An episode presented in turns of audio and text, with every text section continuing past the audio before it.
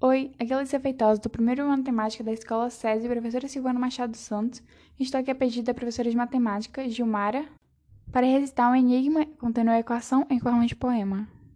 A equação é uma beleza, nela não tem nenhuma tristeza. Letras com números para quebrar sua cabeça. No começo é difícil, parece um enigma sem solução, mas depois que descobre o valor de x, você vai querer resolver mais um montão.